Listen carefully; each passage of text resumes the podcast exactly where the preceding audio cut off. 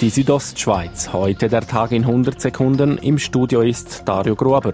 Nach dem Bergsturz am Piz Cengalo vor zwei Jahren kann die SAC-Hütte Saas-Furet erstmals wieder geöffnet werden. Außerhalb der Gefahrenzone wird ein alter Jägerweg instand gesetzt. Hüttenwartin Heidi Altweger ist erleichtert. Ich, mein Team und alle, die beteiligt sind und Freunde und, und auch viele, die Badile wieder klettern wollen, freuen sich sehr viele Leute. Die Hütte wird voraussichtlich am 6. Juli ihren Betrieb wieder aufnehmen können. Alle vier Jahre fliegen die Bündner Großräte zu einer Landsession aus. Eine Landsession sei in etwa um 150.000 Franken teurer als eine normale Session in Chur, sagt Standespräsidentin Tina Gartmann-Albin. Bei einem Großteil vom Rat kommen dann halt Reisespesen und Übernachtungskosten dazu. Und dann natürlich die Regierung oder, und die Chefbeamten, die mitkommen. Der Große Rat tagt ab dem kommenden Dienstag bis Freitag in Pontresina.